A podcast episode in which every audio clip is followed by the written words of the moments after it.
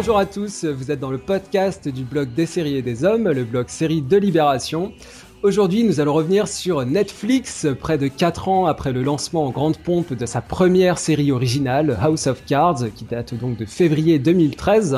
Depuis, le leader mondial de la SVOD s'est imposé comme un acteur majeur, au moins financièrement et quantitativement, du marché télévisuel américain, et a lancé en 2016 18 nouvelles séries, 5 dramas dont Stranger Things, The Crown, 9 comédies de Fuller House, le revival de La Fête à la Maison euh, à Haters Back Off, 4 séries étrangères euh, dont euh, Narcos et Marseille, l'excellente Marseille, et puis des revivals plus ou moins attendus comme ceux de Black Mirror dont on a déjà parlé dans ce podcast ou encore celui de Gilmore Girls. Alors justement, nous allons revenir sur la programmation de Netflix et j'emploie ce mot à dessein, programmation avec quelques questions. Quelle place occupe Netflix dans l'histoire des séries? Euh, On pourra se poser la question maintenant qu'on a un petit peu de recul. Comment expliquer que ces séries soient si clivantes? Euh, Comment résistent-elles au temps et à l'effet zapping? Et encore, euh, ont-elles une structure narrative plus feuilletonnante que les autres? Voilà, ce sont quelques aspects qu'on va pouvoir aborder dans ce podcast sur Netflix. Alors pour en discuter, je retrouve Émilie Semiramotte qui écrit pour SOP et que j'ai le plaisir de retrouver. Bonjour Émilie. Bonjour. Et puis Marie Turcan qui écrit pour Business Insider, SOP et à l'occasion donc euh, le blog des séries et des hommes. Salut Marie.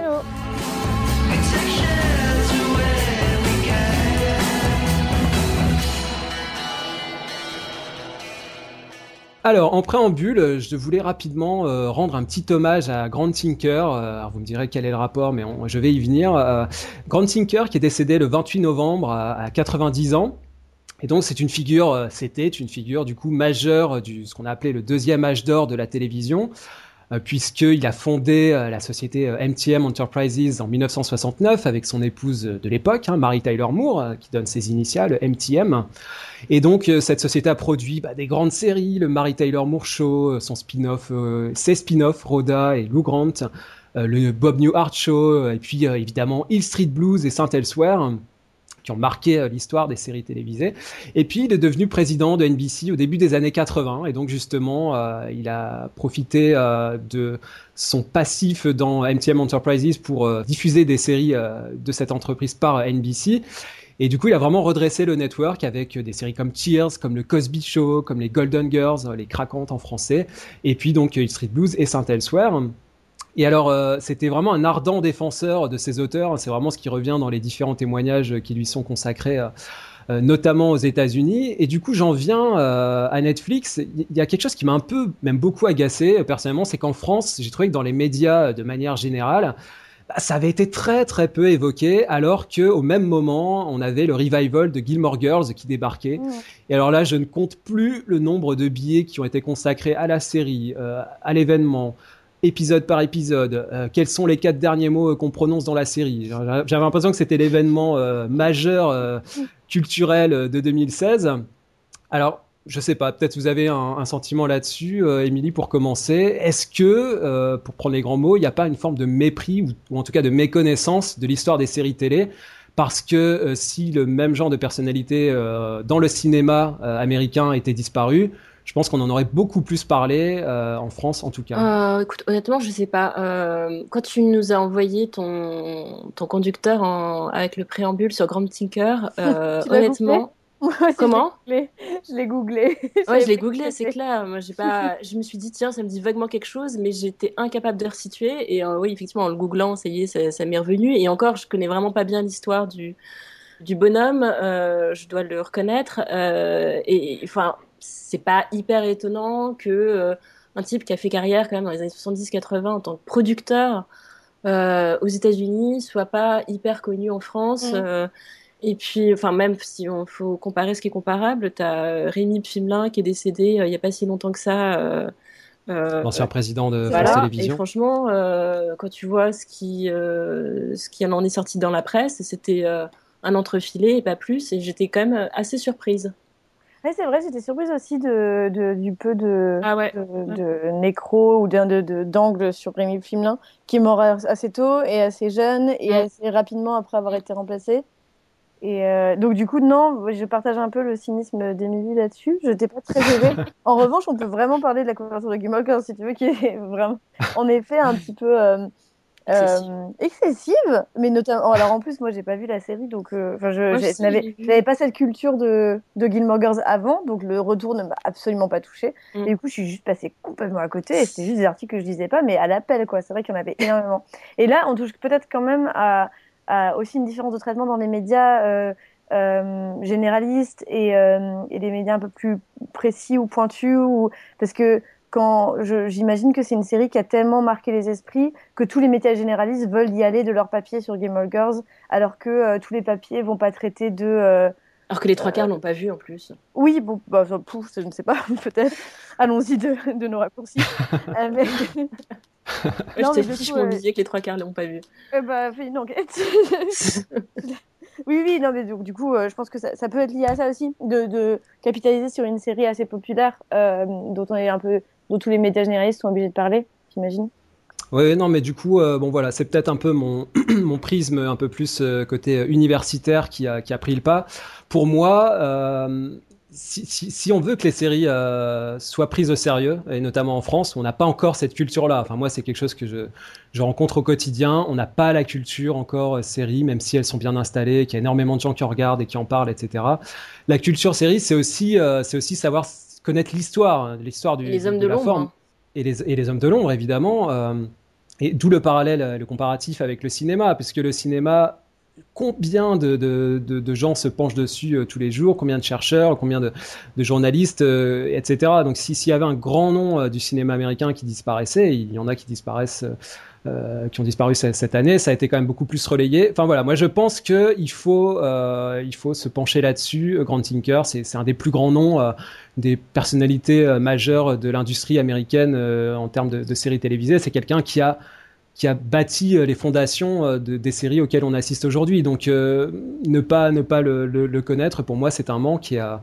Et, voilà, enfin c'était un petit peu mon, mon coup de gueule là-dessus. Ça n'a rien à voir avec Gilmore Girls. Enfin Gilmore Girls, moi je trouve c'est c'était une série sympatoche et euh, le fait qu'elle revienne, euh, voilà, ça fait parler. Euh, c'est, mais enfin voilà, c'est pas ce qui va rester quand on se penchera dix ans en arrière. C'est pas le revival de Game of Girls sur sur Netflix qui va rester dans les livres d'histoire de, de, de, la série télévisée, quoi.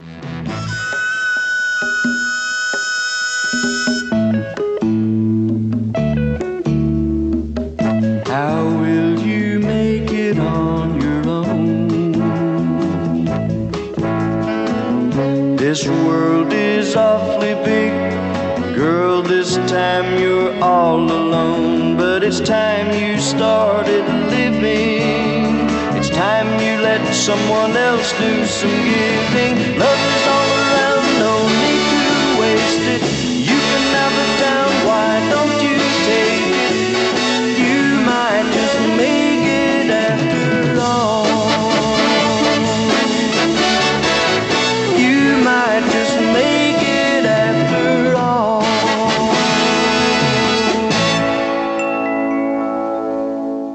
venons-en à, l'offre de Netflix, euh, puisque maintenant, je le disais en introduction, on a un petit peu de recul, donc on peut, euh, on a quelques années euh, et pas mal de, propositions qui ont été faites, donc on voit un petit peu ce qui se dessine. la première question que je voulais vous poser, c'était par rapport à l'histoire, justement, je reviens à cette idée d'histoire, entre guillemets, que, raconte Netflix. un premier, une première question, Émilie, c'est par rapport à ce qu'on appelle la ligne éditoriale. Mm.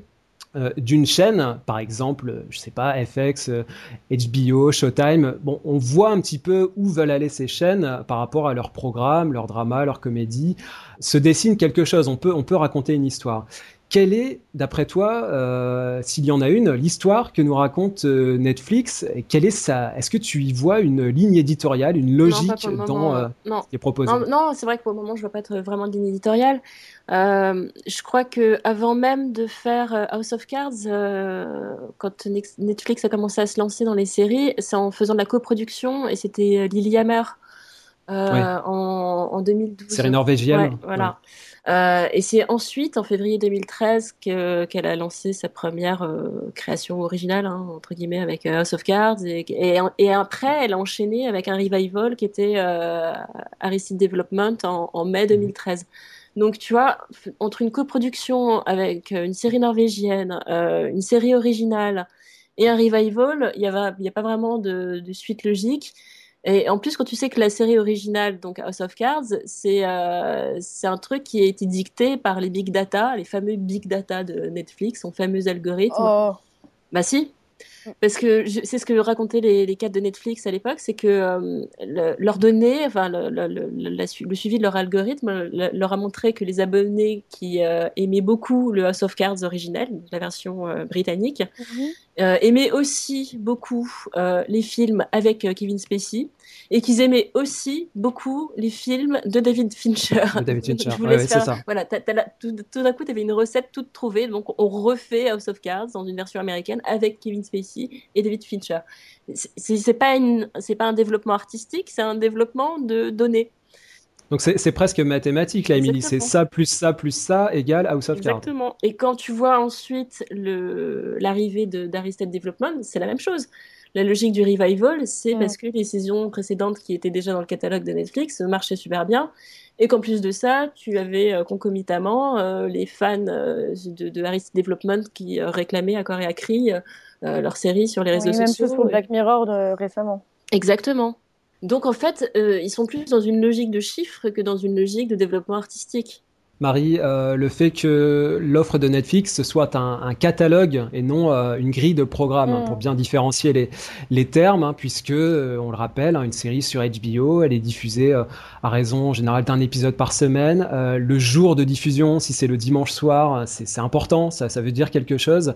L'heure de diffusion le nombre d'épisodes, enfin voilà, tout, tout, ça, euh, tout ce qui fait, euh, qui constitue une grille, euh, ça influe aussi sur la sur l'histoire que raconte la série. Là, ça change quoi pour toi, le fait que ça soit un catalogue dans lequel on vienne bah, piocher ceci ou cela en fonction de ses envies? Ouais, alors c'est clair que la grosse différence, c'est en termes de narration. est ce que eux peuvent proposer, qui est totalement différent des séries qu'on doit suivre de, de, manière hebdomadaire, c'est le fait que tu peux enchaîner des épisodes les uns après les autres et tu peux picorer euh, de ci, de là, des nouvelles séries. Oh, tu as un abonnement Netflix, à chaque fois que tu vas sur la page d'accueil, il va dire tiens, il y a cette nouvelle série que tu pourrais regarder, ou il y a celle-là, ou il y a celle-là.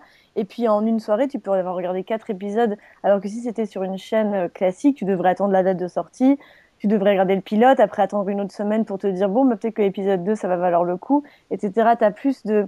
Ça doit s'installer beaucoup plus dans le temps alors que Netflix peut miser sur une soirée, tu peux tenir complètement accro et avoir fini de regarder la série en soi, euh, ça change déjà pour ça. Et en, termes de création de narration, ça change aussi parce qu'on a de moins en moins de besoin du cliffhanger.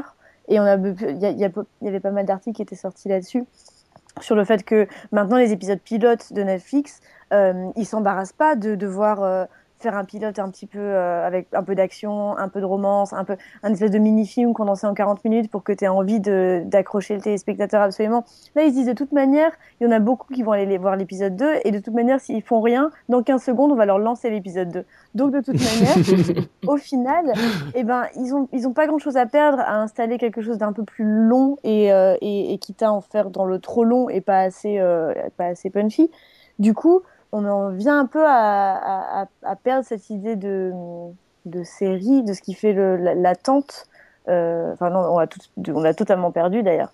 Et euh, mais pour aller vers autre chose qui reste encore de la série. Et moi, je m'interroge beaucoup sur ce qui fait euh, ce que c'est une, série aujourd'hui, justement parce que pour moi, Master of None, c'est une série, mais c'est mm. pas, mais c'est pas la même chose. C'est pas la série qu'on regardait il y a 10 ans à la télé. Mais je sais pas si ça vaut la peine de faire encore une comparaison entre euh, une diffusion télé et la diffusion euh, Netflix, puisque euh, Netflix, sa force, c'est son expansion. C'est le fait qu'elle touche des couches de plus en plus diverses de la société. C'est que ça existe dans 200, plus de 200 pays. et donc, ils peuvent se permettre de faire des séries qui vont s'adresser à un public plus spécifique, avec une certaine, ils vont peuvent s'adresser à une certaine catégorie d'âge, un profil particulier, un profil culturel particulier, et, on va retrouver euh, un peu partout des profils qu'on va retrouver un petit peu partout dans le monde, mmh. alors que euh, sur une chaîne, tu vas peut-être une chaîne grand public, tu vas être peut-être obligé de faire des séries justement plus grand public qu'on peut regarder en famille, euh, mais qui vont peut-être du coup être un peu plus lisses et qui vont peut-être manquer un, peu de, de, caractère. La différence avec la diffusion télé, c'est que là, on va pas mettre une série comme ça en bruit de fond et la regarder d'un œil. Quand tu regardes de la SVOD, que ce soit Netflix ou autre chose, tu le choisis. Donc tu regardes ce qui t'intéresse vraiment à la base, euh, d'où cette impression, je pense, de grand fourre-tout. Mhm. mais c'est parce que quand tu fais de la VOD, tu as besoin de t'adresser finalement à plusieurs niches plutôt qu'à un grand tout. Et alors, moi, ce qui me touche aussi dans l'histoire des séries, justement, c'est euh, la vision euh, des, dirigeants, parce que c'est un sujet qu'on n'aborde pas souvent, mais euh, euh par exemple, HBO, hein, pour prendre cet exemple évidemment le plus représentatif, c'est pas seulement des séries qu'on empile et qui, qui, cartonnent ou qui cartonnent pas, c'est une vision à long terme ou à moyen terme, une réflexion autour de ce qu'on veut proposer, des sujets qu'on veut aborder. Là, Émilie, j'ai le sentiment parfois, euh, à tort ou à raison, je ne sais pas, que euh, le succès d'une série de Netflix, c'est un petit peu au bonheur à la chance. Euh, par exemple, récemment, Stranger Things, les, dirigeants ah, eux-mêmes de Netflix ont, en gros claironné un peu partout que bah, la, série avait été refusée à droite à gauche par les grandes chaînes, par le câble, etc. Et que eux, ils, ils lui avaient donné sa chance et ça a cartonné, ils s'y attendaient pas du tout. parce qu'ils ont certainement euh, fait euh, l'étude de Big Data et ils ont vu que années 80 plus cinéma fantastique. Ah bah, même euh, fois 1000 hein, pour le coup. le revival des années 80 et de E.T. sur son vélo.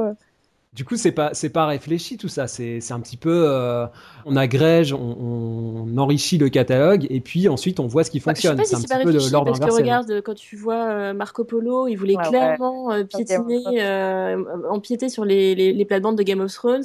Euh, ils se sont, euh, ils ont mis un budget assez conséquent. Je crois que c'était 100 millions euh, la première saison, quelque chose comme ça, 100 millions de dollars. Ouais. voilà, ils ont vraiment sorti le chéquier là pour le coup. ils se sont quand même plantés magistralement.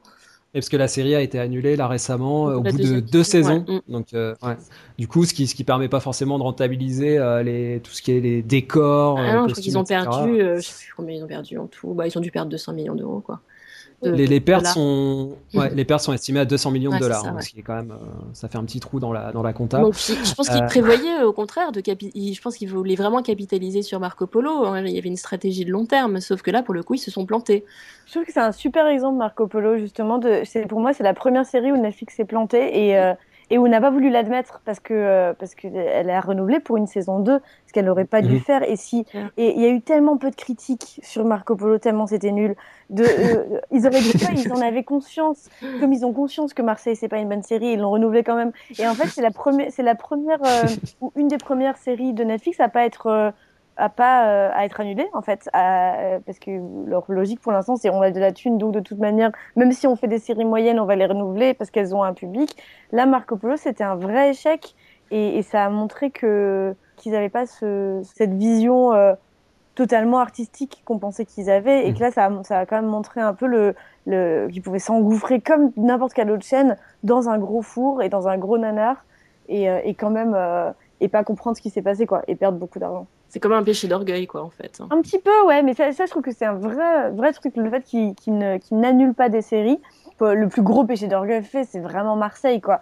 C'est incroyable, c'est génial, c'est presque un pied de nez, mais c'est tellement drôle. On dirait qu'ils ont regardé les journalistes critiques dans les yeux en leur, et en leur faisant un gros chais. On va quand même renouveler pour une saison 2 et tant pis pour vous parce que de toute façon ça va nous coûter 3 millions et enfin ça va nous coûter rien par rapport au, chiffre d'affaires qu'on fait par an, mais, euh, mais on va pas perdre la face. Mais je suis sûre qu'ils rentabilisent en plus Marseille. C'est ça le pire, c'est que. Oh, euh, oui, bah oui. Si, non, genre en Russie. Ça marche bien en euh, Russie, au Brésil. En, Allemagne et au Brésil, ouais. Oui, oui, bah ça marche bien dans la Creuse aussi. Enfin, non, mais. non, mais c'est juste l'argument génial euh, pour pas perdre la face encore une fois. Mais bon, ça marche bien au Brésil. On a compris, quoi. Et c'est vrai que Marco Polo, c'est un, un, bel exemple parce que bon, 200 millions euh, de trous euh, dans la caisse, ça fait, ça fait un petit peu mal. Et en même temps, on a l'impression que, bah voilà, c'est pas très, c'est pas très grave. C'était un, c'était un investissement un peu à perte. C'était un, un, peu une, euh, une entrée, une manière d'entrer dans le, dans le sérail des, des, producteurs de séries. Quoi. On, finalement, on flambe. Et ce qui du coup, peut nous faire redouter une certaine euh, escalade hein, dans, la, dans la flambée des prix. Euh, moi, j'ai récemment consacré une enquête sur, sur euh, la SVOD sur le blog, donc des séries et des hommes, et je ne peux m'empêcher de vous reciter ces propos de Reed Hastings, qui est donc le PDG de Netflix, qui dit si un épisode de Game of Thrones ou de The Get Down, donc la série de, de Baz Luhrmann là, sur le hip-hop, coûte 10 millions de dollars, à quoi peut bien ressembler une heure de télévision à 20 millions de dollars? Donc là, il y a un côté un peu provoque euh, qui me fait beaucoup rire, enfin, et en même temps, ce qui m'inquiète beaucoup, parce qu'il y a un côté un peu ah, vous avez fait un truc à 10 millions de dollars, bah nous on va y aller, on va vous montrer ce que c'est que de la télévision à, enfin, de la pseudo-télévision à 20 millions de dollars.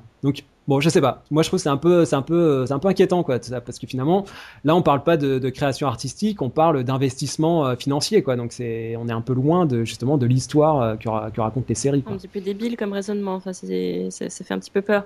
Mais surtout, tu le vois plus. Enfin, dans The Get Done, honnêtement, j'aime beaucoup la série, hein, euh, mais je, je vois pas vraiment le budget à l'écran, parce que je trouve que, enfin, je vois beaucoup trop les décors et les cartons pâtes et et, les écrans verts, euh, vraiment, ça me saute aux yeux, ça me, ça me pique un peu les yeux. Hein. J'aime bien la série, mais pas pour, euh, vraiment pas pour sa réelle.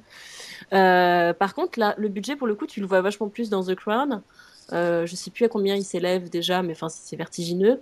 Mais pour le coup, il y a que ça. C'est l'inverse. C'est-à-dire que là, effectivement, je vois, je vois qu'il y a un budget instancé qui a été mis à disposition. Mais alors, le contenu, vas-y quoi. Enfin, tu sais, moi je, je sors les rames. Hein. Oh, toi non plus t'es pas The Crown Ah non, bah non. Ravi. On m'a bâché. bah non, mais non, mais t'as un espèce de portrait hagiographique de la reine. Tu te dis, mais euh, ils sont, ils sont, enfin, faut revenir sur terre, quoi, les enfants. Faut être un petit peu objectif, quoi. c'est, complètement n'importe quoi. Et puis pareil, on tombe dans un truc où en fait, on parle pas, on fait pas de la création originale, mais on va parler d'une grande personnage. Euh, euh, historique et, euh, et c'est aussi la facilité parce que t'as pas à créer des nouvelles histoires quoi. Exactement ouais.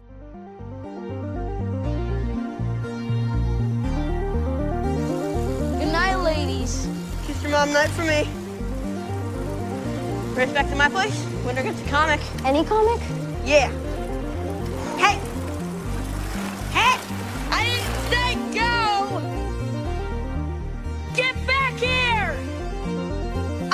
Kill you! I'll take your X-Men 134!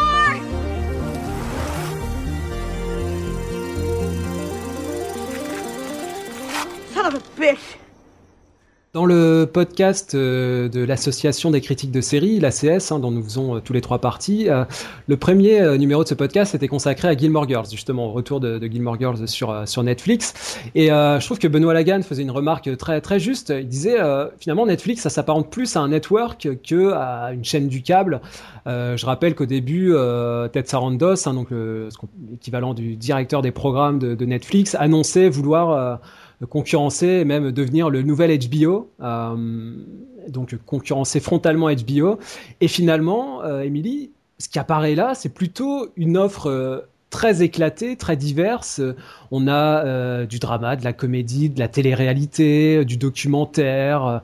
Bon, il n'y a pas de sport parce qu'ils font pas trop là-dedans, mais il y, a, un petit peu de tout, des programmes pour enfants. Donc c'est finalement on a on a une offre là très large qui équivaut à peu près à ce qu'on peut retrouver sur un peut être un gros ou alors plusieurs networks réunis, mais c'est plus sur ce modèle-là que sur du câble à la HBO. Quoi. Euh, si tu prends en considération l'ensemble de la grille, euh, enfin oui, si on peut appeler ça une grille, euh, mm. pourquoi pas, oui, mais après, moi, si je m'intéresse juste à leur catalogue série, non, au contraire, je trouve qu'on n'est plus du tout dans du network, parce qu'on s'adresse toujours à un public de niche. Mais par exemple, euh, on, a aussi sur Netflix des, des sitcoms euh, un peu un peu à l'ancienne, même très à l'ancienne. Euh, The Ranch. Pas, ouais, vrai. The Ranch, c'est vraiment une sitcom avec euh, comment il s'appelle Ashton Kutcher Non, c'était avec, avec Ashton Kutcher, voilà. On a le remake, le revival de La Fête à la maison. Euh, bon bah ça c'est typiquement ça vient en concurrence frontale avec euh, ce qu'on pourrait retrouver sur euh, sur CBS en termes de sitcom ou sur d'ailleurs on a Chuck Lorre qui va faire une sitcom aussi sur sur Netflix alors qu'il a il a oui, ça. il est le roi de CBS hein, avec Big Bang Theory, Mon oncle Charlie, Mom, etc. Donc moi je trouve ça finalement assez étonnant quoi. C'est enfin étonnant et en même temps non parce que on, on en revient à cette idée que ça c'est pas une grille euh, c'est vraiment un catalogue qui s'adresse à tout le monde et du coup on y met euh, bah, de la comédie euh, mumblecore mais Orange is the New Black tu le mets sur un network. Oui, Blood Grove tu le mets sur un network. Bloodline tu le mets sur un network. Je sais enfin honnêtement je trouve que ça marche pas sur tout hein. Donc en fait, on a peut-être plutôt un, mix entre un network et une chaîne du câble, que ça mm. réunit peut-être un peu mm. les deux, euh, avec une sorte de grand écart, euh, des séries très euh, très familiales qui peuvent se regarder avec les enfants, des séries qui vont un peu plus dans le la violence ou le sexe, dans la provocation. Donc Je oui, trouve que ça marche pour la comédie, mais moins pour les dramas. Et moins pour les dramas, ouais, peut-être, ouais, effectivement. Est-ce que, euh, Marie, euh, du coup, Netflix, c'est euh, c'est quoi pour toi? Est-ce que c'est the place to be? Est-ce que c'est l'endroit où il faut être quand on est un, un auteur? Ou est-ce que c'est un peu une deuxième division pour des auteurs qui seraient en panne Par exemple, dans le, le numéro là, de, de décembre de Studio Ciné Live, tu parles de l'effet Flaked. Oui, oui. Euh, Flake, c'est la, série qui incarne le, le, le too much de, de Netflix. Enfin, le, le fait que, que ça devient facile de faire une petite comédie, euh, enfin, ou une dramédie, ou une. euh, de- de- de tra- comment ils appellent ça J'en sais plus. Euh, Tromédie. une comédie ouais. sur, Ouais. euh, facilement en fait ou à prendre un acteur un peu un peu connu un, un mec un peu torturé et puis il va pas avoir une vision de l'amour totalement idéaliste et du coup ça il va être avoir sa part d'ombre et puis on va mettre ça tout ça dans un décor un petit peu fun ou avec des cafés avec des des tables en bois et puis et en fait tout ça à mélanger et on, va on, le package un petit peu et ça ça devient une série pour Netflix qui a pas dû coûter grand chose et qui est présenté comme euh, comme euh, comme un truc facile à consommer en fait. Et euh, Flake c'était carrément euh, incroyable combien c'était vide et creux. Mais quand il y a 10 épisodes d'affilée et bah tu les regardes et tu fais oh ouais allez pourquoi pas. C'est plaisant. Il, il a son petit vélo et puis il est à Venice Beach pendant et puis il se balade et on le suit et et, euh, et c'était inintéressants au possible. Et c'est vrai que pour le coup, ça ressemblait vraiment à, euh, à, à- à un copier-coller sans l'âme, en fait. Comme, un, comme si on avait fait un clone, Mm. mais sans, euh, sans, un- sans cerveau à l'intérieur. Donc ça, ça a l'apparence, ça, a le- ça a le goût, mais c'est pas la même chose. C'est comme du Canada Dry. C'est marrant, moi j'ai eu le, le même sentiment, j'ai pas regardé Flaked. euh, Oh, c'est dommage, c'est super. Bah ouais. J'ai eu le même truc avec Easy, qui était sur Netflix Ah aussi. Oui. Vraiment, ça m'a mais, Oh euh, non, pas ennuyé d'accord. profondément. euh, où, où on voulait prendre tous les trucs, euh, on faisait une recette des trucs les plus hype du moment. Et on te les foutait euh, comme ça, euh, on te mélangeait ça vulgairement, on te, les- on te le foutait sous le nez et vas-y, euh, sois branchouille et euh, va, va faire de la bière expérimentale et, et des, des conneries de ce genre. Hey, Tommy.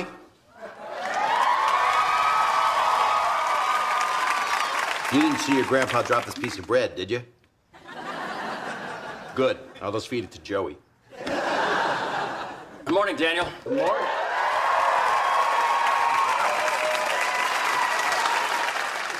Hey, Tommy, let's show your Gramps the uh, gift your Uncle Jay got you. A onesie fit for a king.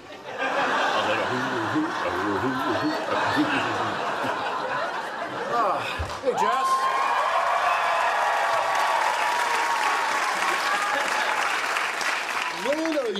To give up this whole Elvis thing? It is so childish. In a bare knuckle fight, Elvis destroys Bullwinkle every time. He knows karate. Ah.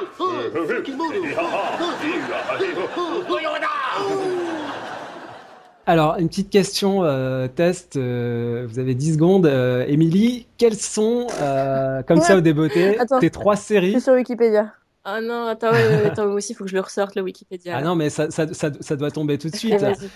Émilie, quelles sont tes trois séries euh, Préférées favorites, euh, chouchou de, Netflix faut, faut que je dise en préambule que je déteste les tops parce que c'est toujours un déchirement pas possible Euh, et que je me refuse toujours à donner des tiercés gagnants. Mais alors dans le Bon, désordre, disons, est-ce qu'il y a, sans, donner d'ordre particulier, mais est-ce qu'il y a deux, trois séries qui vraiment pour toi sortent du lot et ouais, que tu mettrais en je avant suis archi fan d'Orange is the New Black. Euh, je, je, je trépigne d'impatience euh, à chaque fois que j'ai fini la, une saison et que je me dis putain, il va falloir que j'attende encore 360 jours. Je vais pas tenir et c'est c'est pas possible. Euh, j'ai adoré aussi l'année dernière euh, Jessica Jones. Euh, j'ai- Voilà. Ouais. qui, qui, qui peut-être avait des, des, des, des défauts dans, dans sa narration, mais qui dans le contenu, le fond, euh, franchement, moi ça m'a ravi de voir ça, le traitement euh, du traumatisme du viol, tout ça, je trouve ça vraiment mais, prodigieusement bien abordé. Et en trois, en trois, en trois. Euh, Tu parlais de The Get Down, par exemple ou Ouais, c'est alors je la trouve très très moche. mais mais j'ai tellement dansé en la regardant que je l'ai regardée. J'ai adoré la musique et tout. Bon, d'accord, donc on, on va dire, voilà, deux, deux trois séries. euh, Moi, c'est plus je- facile, voilà. hein. Marie, de ton côté, trois, trois Comment séries, deux, trois séries comme ça qui C'est ressortent. plus facile, mais alors je sais pas, c'est peut-être parce que j'ai un abonnement Netflix, mais j'ai regardé beaucoup, beaucoup de séries de Netflix. Et, euh, Mhm. et, euh, et je mettrais, Bojack Horseman, euh, je mettrais Bojack Horseman en premier. Je mettrais, Mas- Série je d'animation. mettrais ouais. Master of None et, euh, et avec Aziz Ansari et Unbreakable Kimmy Schmidt, qui est la série Tina Fey, qui est passée sur Netflix. Et pour le coup, elle, euh, à, à trouver. Bah, pour le coup, typiquement, Unbreakable Kimmy Schmidt, une série qui pourrait être sur, euh, sur NBC comme l'a été Sorty Rock avant. Mm. Et, euh, et, dans les, et dans les drames, il y a, y a Orange is the New Black et Sense8 qui pour moi sont. Ah oui, oui, oui sont Sense8, attends, je tire sur quelle Eh bah oui, eh bah oui, comme, comme tout le monde. et du coup, j'ai fait un top 5 et c'est vraiment, vraiment des très bonnes séries. Pour le coup, c'est, je, je dis pas sur les meilleures séries Netflix, je trouve que c'est, c'est des, c'est des Mm. très bonnes séries euh, sans, sans, sans comparaison. Alors, et puis moi, je vais ressortir euh, Luke Cage, qui Ah ouais. pour moi vraiment est une très très belle série. euh, construction du récit hein, aussi. hein. Je, trouve, je trouve que le format d'ailleurs sur les Marvel de 13 épisodes, il est pas du tout adapté. Il devrait raccourcir. Ah Ah ouais. vraiment, ils peinent à mi-chemin. Ils sont en train de sortir les rames. C'est assez compliqué. Et je trouve que le, du coup, le, le, sur la narration de, de, de ce point de vue-là, dans le Cage, je trouve que ça a vraiment pêché. Mais après, pour le fond, espèce de, de célébration de la culture noire, afro et tout, je trouvais ça même merveilleux. Et voilà, moi c'est vraiment pour ça. euh, pour moi, il y a vraiment quelque chose de très fort sur la, la- la culture noire. Mm. Qu'est-ce qu'est-ce que c'est d'être noir, euh, sans caricature, euh, avec là un personnage. euh, un héros noir, ça rejoint- super héros noir ouais. avec un Ouais. j'ai juste envie de pleurer rien que d'y penser, quoi. C'est ça, ça, ça rejoint, ça, ça relie un petit peu à, à la fois donc Black Lives Matters et puis euh, à la black exploitation, mais avec un, un ton très modernisé et euh, Et une super euh, bande son aussi. hein. Une super bande son, beaucoup de références. Enfin voilà, je trouvais que c'était très réussi. Euh, Qu'est-ce que je peux dire d'autre Euh, Aucune des séries que j'ai citées? Si, Master of None, j'ai beaucoup Master aimé. of None, c'est mais, trop- mais Master of None, voilà. Ce qui m'a retenu, moi, c'était le côté un peu, le côté un petit peu pédagogique, Ouais. euh, qui est un petit peu lourd, quoi. Et puis je mets Narcos, qui pour moi est une, euh, une très grande réussite. Euh, Narcos, euh, enfin voilà, je ferai un, un trio, allez, Luke Cage, Narcos et Marseille. Et voilà, avec ces trois-là, euh, emballé, c'est pesé. Je pense que j'ai mon, mon Ouais, trio de tête. Alors, si je vous posais cette question, bon, c'est voilà, c'est pour la- c'est pour le jeu, mais c'est pas anodin. C'est que je- j'ai le sentiment que vraiment l'offre de Netflix est extrêmement clivante. Euh, on a chacun ses séries chouchous. Euh, je sais pas, Marie, toi, t'en as vu pas mal. Comment t'expliques ça? Est-ce que c'est, il y a, y y pas de quoi euh, sans, sans, sans formaliser? Est-ce que c'est normal finalement? Il n'y a pas vraiment de, de consensus, je trouve. euh, De, de, si je vous dis, euh, je sais pas, les Sopranos, Six Feet Under, on va à peu près être tous d'accord pour dire que ce sont des, des séries euh, majeures. Là, il n'y a pas vraiment de consensus euh, dans les séries de Netflix où il y en a une où on va se dire tiens là effectivement c'est Ah, une, je suis pas une série d'accord. majeure. Je trouve que euh, tu dis House of Cards, la majorité des gens, ils vont te dire que c'était super chouette. Comme, euh, Mais aucun de nous trois l'a cité hmm. tu vois par exemple. Alors oui, mais parce que justement, on Mm. est un peu plus, euh, on est un peu plus pointu, on a vu plus de choses, et du coup, euh, ça, c'est de bon ton aussi de pas donner de la, c'est pas, de bon ton de pas, pas, de pas toujours citer The Wire comme ta série préférée. Donc tu vas citer euh, Six Feet Under. Donc là, c'est de bon ton de pas citer House of Cards parce que tu vas citer BoJack Horseman. House of Cards, je la trouve très chouette aussi, mais je trouve que pour le coup, elle fait un peu consensus. Narcos, j'entends énormément, pour le coup, moi je suis pas hyper fan, mais j'entends énormément de gens qui me disent, qui m'en disent du bien. Il y a quand même des séries qui ont cette, ce, ce truc rassembleur, comme, euh, comme dans n'importe quel network ou comme euh, euh, sur HBO, t'as pas tout le monde qui va aimer toutes les séries. Euh, de... T'as pas la même personne qui va te parler de True Blood comme de. euh, Ah tiens, plus aucune série de HBO ne me vienne, euh, que comme de High Maintenance, tu vois. C'est pas du tout le même public et pourtant c'est la même chaîne. Ouais, mais euh, Marie, t'as Ah pas oui, l'impression que les gens ils sont toujours en train de citer House of Cards à tout bout de champ, tout simplement parce que t'as l'étiquette Fincher et que ça le fait et que Ah la- non, je pense que c'est surtout parce que c'est une des rares qu'ils ont vu. Parce qu'en fait, les gens ont plus le temps de regarder autant Netflix. Et comme c'est comme c'était sorti au départ, tout le monde en a parlé parce qu'il y avait trois séries de Netflix euh, il y a quatre ans, ou il y a trois ans. Donc à l'époque, c'était euh, facile de la, de la suivre. Il y avait un tel buzz autour que tout le monde l'a vu. Donc je pense que c'est aussi pour ça. Aujourd'hui, plus personne n'a le temps de regarder autant de séries. Euh, J'allais dire que nous, mais même nous, on n'a pas le temps. Donc euh, Ouais. euh, qu'est-ce que tu cites? Je pense que personne n'a vu euh, 10 séries de Netflix en entier, donc ils vont voir ce qu'ils ont, ils ont, ils vont citer ce qu'ils ont vu. Et, et généralement, c'est les séries dont on parle le plus. Et les séries dont on parle le plus, c'est House of Cards, Narcos, Orange is the New Black. Ça me, ça me- moi, je trouve pas ça plus clivant qu'une autre, euh, qu'un diffuseur classique. Ah, Mais justement, euh, Émilie, justement, je voulais revenir sur euh, et, et m'arrêter un peu sur euh, sur House of Cards parce que c'était un peu le, le pavillon témoin euh, de Netflix. C'était la, la grande série qui, qui était une sorte de manifeste pour euh, les intentions euh, qui s'annonçaient très prometteurs. Enfin, on était tous, je crois, assez enthousiastes quand on a vu ça débarquer. On s'est dit tiens, effectivement, une nouvelle force de frappe en matière de création de séries. Euh, je crois que tu l'as, tu l'as suivi. Oui. Moi, je l'ai Oui. suivi. euh, j'ai pas vu la dernière saison, mais à un moment donné, je me suis dit, eh ben, en fait, non, c'est pas, c'est, pas une série majeure. C'est, une série qui avait des très beaux débuts. Moi, j'ai été assez passionné par euh, la première, peut-être les deux premières saisons. Je trouvais qu'il y avait des, des choses très intéressantes. Et puis, au bout d'un moment, bah, ça, ça manque de, de chair Ça et euh, ça tombe dans une posture. Et finalement, c'est, très, c'est assez décevant. Et finalement, c'est pas une série euh, qui va marquer. euh, Moi, je trouve qu'elle elle a un petit côté pédant quand même, cette série House of Cards. Moi, je vois vraiment, enfin là, sur les dernières Oh. saisons, euh, même si je la regarde parce que j'ai beaucoup de curiosité, euh, je, Mhm. je, je- vraiment, Ouais, j'ai aussi, trop de curiosité si pour ne pas faire. regarder. Mais je trouve que, honnêtement, c'est un, un soap de luxe, ni plus ni moins, euh, Oh. sur fond de thriller, avec une image hyper léchée et un casting euh, de rêve. Mais Voilà, pour moi, c'est pas que c'est plus moi qui suis pédante. Ouais, mais c'est pas pédante aussi euh, devant of Cards. Je veux bien, le- je veux bien le reconnaître. C'est pas, c'est pas. Mais, mais pour moi, c'est vraiment pas euh, une, une grande série. euh, surtout, on dit une grande série politique. euh, franchement, euh, ah, quand ça va sur le terrain géopolitique international, c'est quand même assez pauvre. hein. Enfin, Bah je ouais, Ah, que- Oui, oui, la saison, la Ah. saison 3, et euh, Ah oui, ça de, de casino et de Chine, bon, ça c'est un peu catastrophique. La saison 1, narrativement, elle est quand même assez Oui. géniale. oui, oui, Ah oui, très bien. oui. Ah ouais, ouais. Mais après, euh, Ah oui, oui, bah Mais oui. en fait, moi, j'a- j'a- j'arrête pas de penser à. Quand je regarde House of Cards, j'arrête pas de penser à Boss Oui, et à, et me dire voilà, que c'est Ouais. une série euh, qui, qui, qui a, qui a pas été au Mm. bout, qui Ah bah, finalement qui est une série un peu tronquée, et en même temps, bah, pour moi, c'est une grande série. euh, Boss, je serais pas loin de la mettre au niveau des, Ah bon, des, plus ah, grandes. je suis complètement d'accord. Ouais. Donc c'est vraiment quand même pour Pour moi, Cards, un pas à petit constat d'échec, quoi. Ouais. C'est pas parce que tu as Et- eu Fincher euh, à, la, en- en- à la réalisation du pilote et après juste crédité euh, producteur exécutif. C'est pas parce que tu as Kevin Spacey, qui est une ancienne gloire quand même du cinéma, hein, qui est plus une gloire euh, d'aujourd'hui, et que tu as Robin Wright, euh, qui est très bien, mais pareil, qui est pas non plus euh, Meryl Streep. Je trouve que ça ça suffit pas à faire une, une bonne série. Une bonne série, c'est une série qui est avant tout bien écrite, qui a quelque chose à dire. Euh, et je trouve que House of Cards, elle est beaucoup dans la démonstration, elle est beaucoup dans le le tada, le, vous allez voir ce que vous allez voir. Et, et Ouais. voilà, ça manque ça manque de simplicité en fait. Moi, j'aime j'aime quand les choses sont beaucoup plus simples.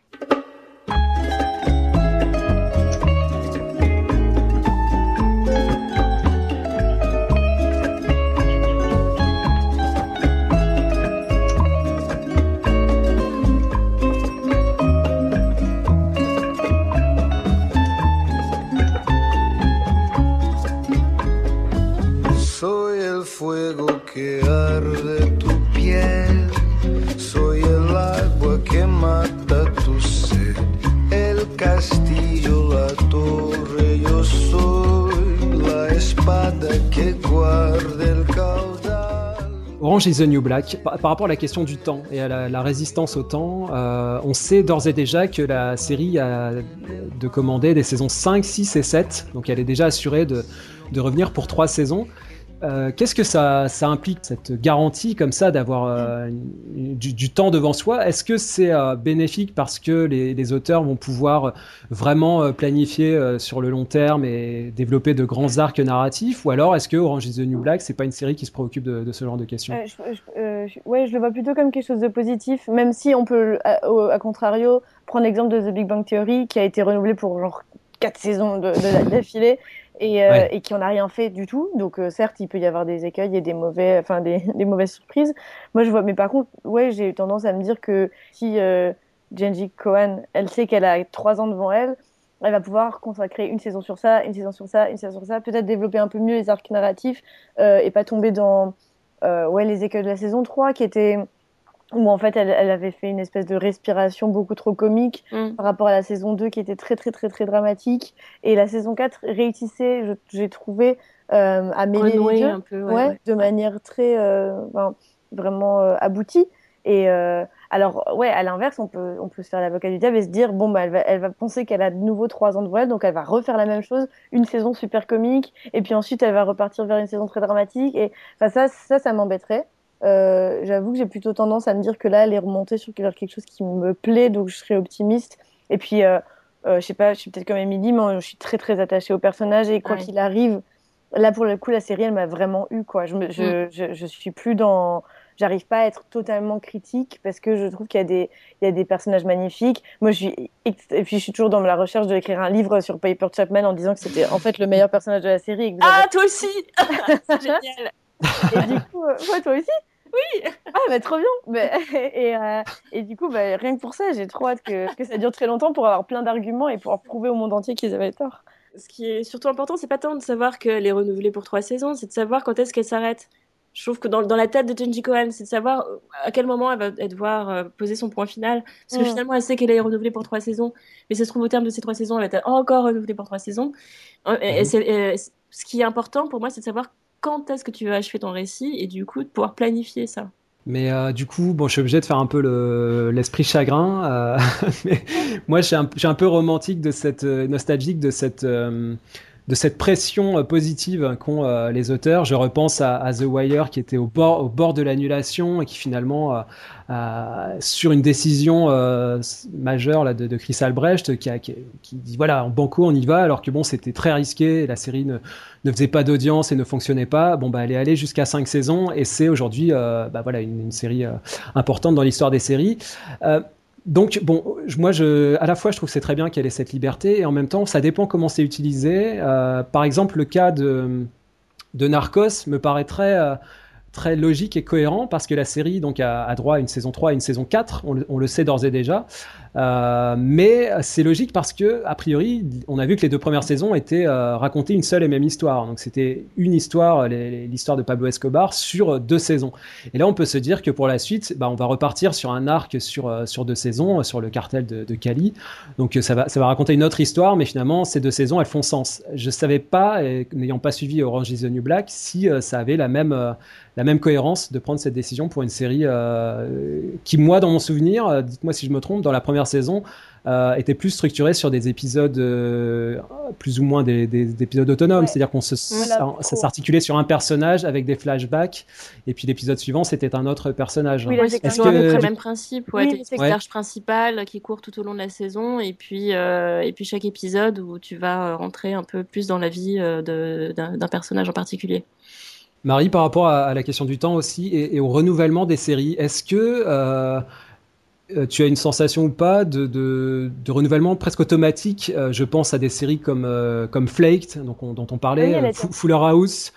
Euh, ouais, la, la- le Fuller House, là, le revival de la fête à la maison, The Ranch, euh, Haters Back Off. Regardez ça hein, si vraiment vous voulez voir un, un, un AV euh, sur Netflix, c'est- disponible en ligne. Ou alors euh, Marseille qui a été renouvelé. Ça, ça veut dire quoi, Marie, ces, ces, ces renouvellements? Ça veut dire on, s'en fiche, nous on n'annule pas une série au bout d'une saison Ouais, et pense- que ça soit bon ou pas, que ça marche ou pas, on continue. Oui, c'est ce que je disais. Je pense que c'est une espèce de fierté mal placée de, euh, de, de dire bah, de toute manière, on a la thune. Enfin, ils sont tellement dans une position dominante que euh, ils, ont, ils sont tellement, ils- leur nombre d'abonnés augmente tellement que euh, qu'ils sont plus à ça près. Ils peuvent investir 10 millions dans une série. Pour eux, c'est pas grand chose. Et, euh, et c'est une manière de dire bah, de toute manière, nous, on croit en nos projets. Euh, voilà, on va, on va renouveler euh, Marseille, même si vous avez tous trouvé ça nul, et, euh, et presque un peu en, en frimant, quoi, en disant mais on, on fait ce qu'on veut, et, en, et aussi euh, ça va à l'inverse de la dictature de l'audience dont sont victimes les networks et les chaînes câblées, qui, qui, qui, doivent- qui ne peuvent que annuler une série qui va faire de très mauvaises audiences, alors que Netflix peut dire bon bah euh, cette série a pas bien marché. De toute façon, on ne saura pas vu qu'ils On connaissent pas, sur leurs ouais. audiences. Mais, euh, mais globalement, même si, une, même si une série marche pas bien, ils peuvent toujours dire bah, de toute façon, c'est pas grave, on va la renouveler pour une saison 2. Donc ils peuvent avoir aussi cet argument d'autorité artistique qui, dit, qui, qui pourrait utiliser.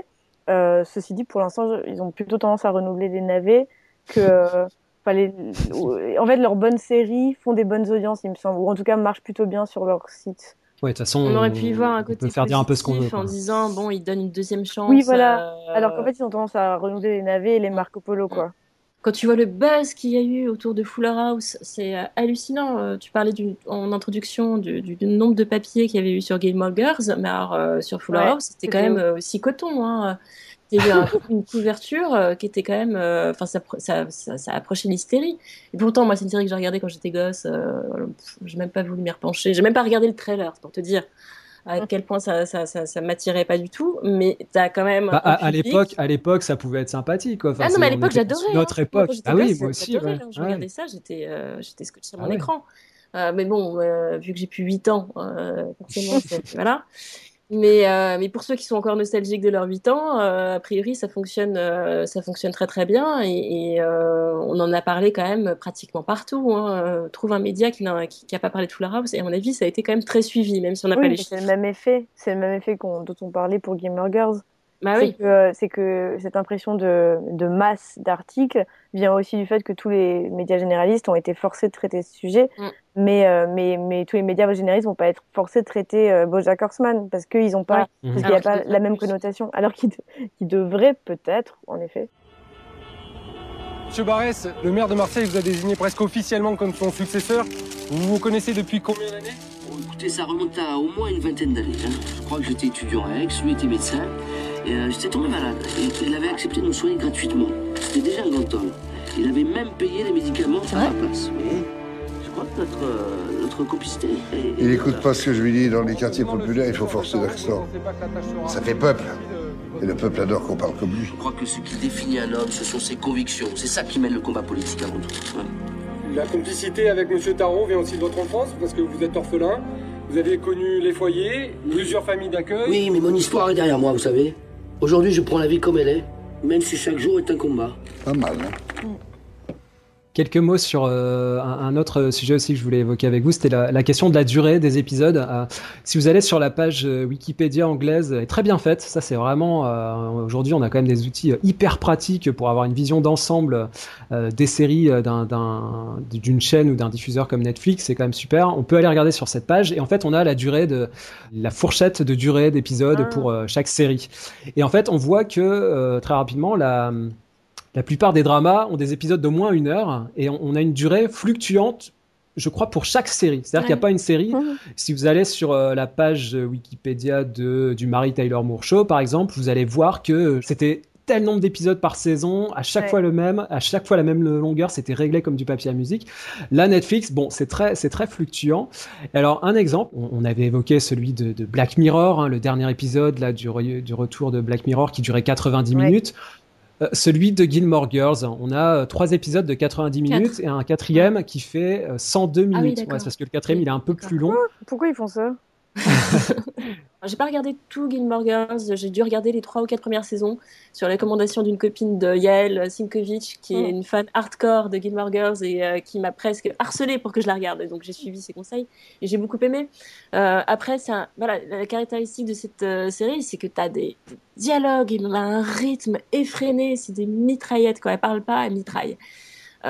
Et donc ça collait, c'était supportable, plus ou moins supportable sur un, un- un format euh, 40 minutes, enfin 42 minutes Car- à l'époque. Ouais, c'est ça, 40, euh, 42 minutes, c'est ça, quelque chose comme ça. Ouais, à peu près, euh, c'était plaisant. Enfin, après, t'étais requinqué, hein. Je veux dire, tu, pouvais courir, euh, tu pouvais courir euh, de- une heure derrière, ça avait, ça avait bien boosté.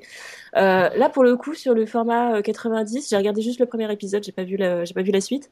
Mais alors, ça, ça, ça dit, enfin, ça n'avait plus aucun sens. Ça, ça marchait plus du tout. T'as le, t'as le même personnage qui sont survitaminés, euh, t'as l'impression qu'ils sont sous coke tout le temps, qui, qui parle euh, 3000 à l'heure et qui, euh, et en plus, un épisode fait une saison.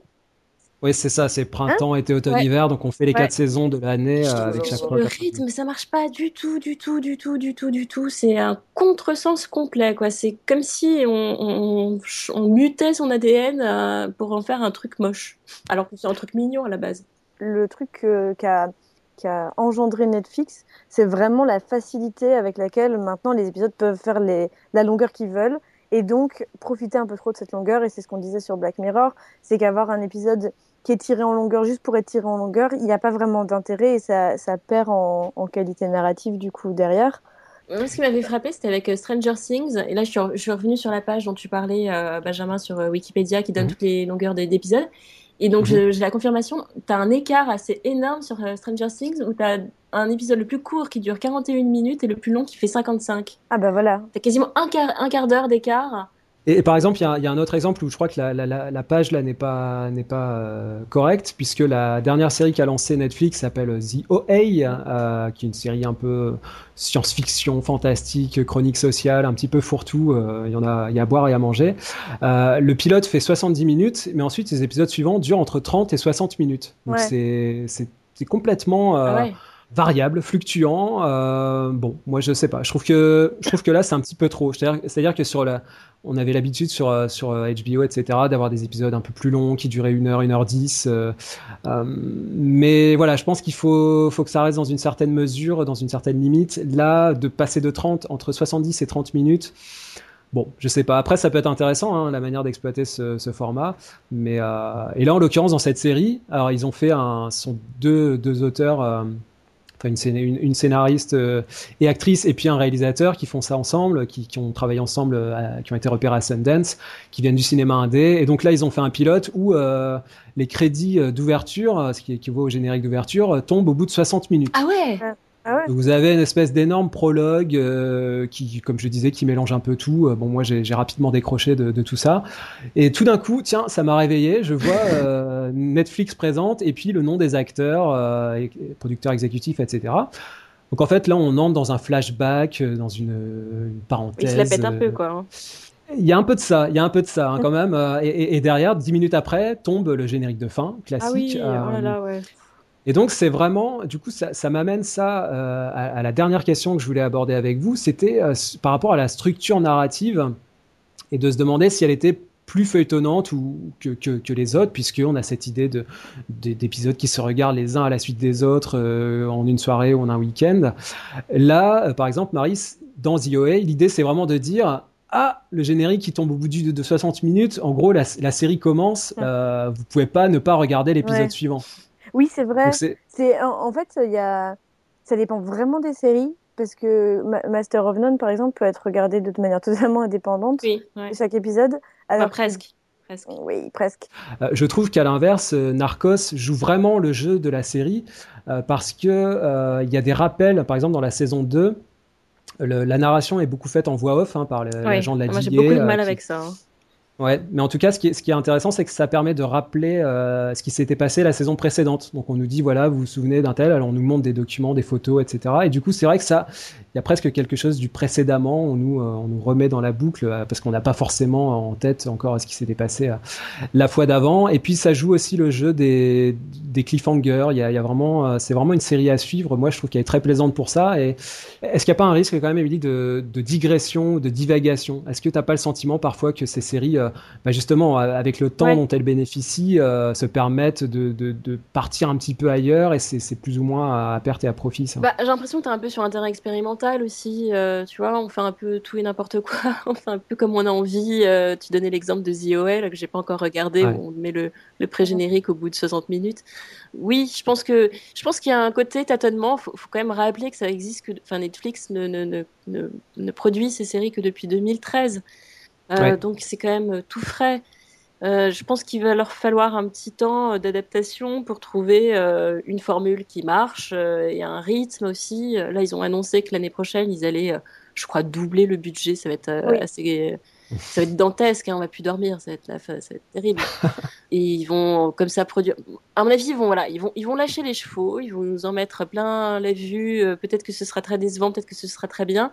Il y a un moment, ça va se calmer, c'est obligé. euh, ça va être cyclique. Hein, euh, et, après, peut-être qu'ils vont peut-être trouver une formule qui euh, marchera mieux, ils vont être un peu plus sélectifs, ils vont peut-être plus faire appel à des grands auteurs. En tout cas, pour conclure, moi je me disais que finalement, effectivement, on est trois ans après le, début de cette politique de, Netflix, mais pour moi, malgré la profusion de, l'offre et toutes les séries qui sont proposées, ça reste encore difficile de voir vraiment euh, ce qui se dessine derrière tout ça. Ça part un petit peu dans tous les sens.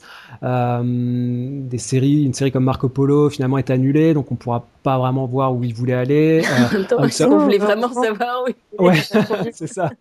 Mais du coup, ça, ça donne pas vraiment de direction. House of Cards, pour moi, est très, très décevante. Donc, euh, bon, bah, ça va encore se, ça va durer tant que ça, tant que ça fonctionne, mais euh, je sais pas ce qu'il y aura trop à en dire. Peut-être que Orange is the New Black est, est vraiment la, la série à suivre, du coup, qui va être un peu la série. euh, c'est dominante. Hein. C'est la série Ouais, la plus la- regardée. Hein, dans- euh, je crois que Stranger Things est passé devant, mais il mettait Orange is the Black en avant comme la série la plus regardée euh, sur, euh, sur Netflix. Qui ne donne pas de chiffre Ouais, et qui ça- dit c'est la plus regardée. Ça va être un peu la série euh, vétéran du coup, hein, puisque donc on sait qu'elle va aller au moins jusqu'à une septième saison. Donc euh, je sais pas ce que donneront les autres séries qui sont. On a beaucoup de jeunes pousses là dans ces séries hein, qui commencent, qui sont renouvelées pour une deuxième saison. Et en même temps, euh, bon, il y, a, y, a tellement de séries. Moi, j'avoue que très souvent, je regarde le, pilote et puis je décroche très vite, ah ouais. quoi, parce que ah ouais, ah ouais, de regarder. Justement, je, comme c'est sur Netflix, je vais en regarder deux ou trois d'affilée parce que c'est simple et je vais me dire allez, je lui donne sa chance. Ouais, mais bon, c'est vrai que ça, prend beaucoup de temps, donc euh, bon, on... je pense qu'il faudra, voilà, qu'on revienne sur, ce sujet Netflix un peu plus tard, encore une fois, quand on aura encore plus de recul pour euh, vraiment revenir sur ce qui se dessine, la trame que nous racontent les séries de Netflix.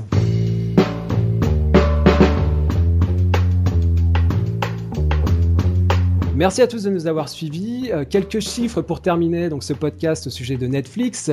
Netflix euh, a actuellement une trentaine de séries originales en cours de développement ou de finalisation et euh, prévoit de doubler le volume donc de son catalogue actuel en 2017 pour franchir la barre du millier d'heures de contenu.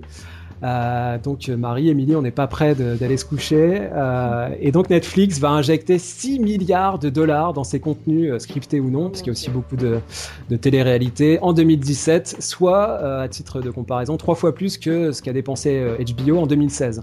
Euh, donc là, c'est du lourd. Et puis il y a aussi Amazon, hein, on n'en a pas parlé, mais qui arrive très très fortement dans les investissements. Euh, euh, Amazon Prime est désormais disponible en France et dans tout un tas de pays en Europe. Donc on est voilà, la SVOD, on va on va en reparler. ça va frapper fort l'année prochaine. Je ne sais pas ce qu'on retiendra au niveau des séries, mais on aura l'occasion d'y revenir. En tout cas, si vous voulez nous en, en, discuter avec nous, vous pouvez nous retrouver sur le blog des séries et des hommes, nous contacter via la page Facebook et le compte Twitter. Et donc, on vous dit à très bientôt.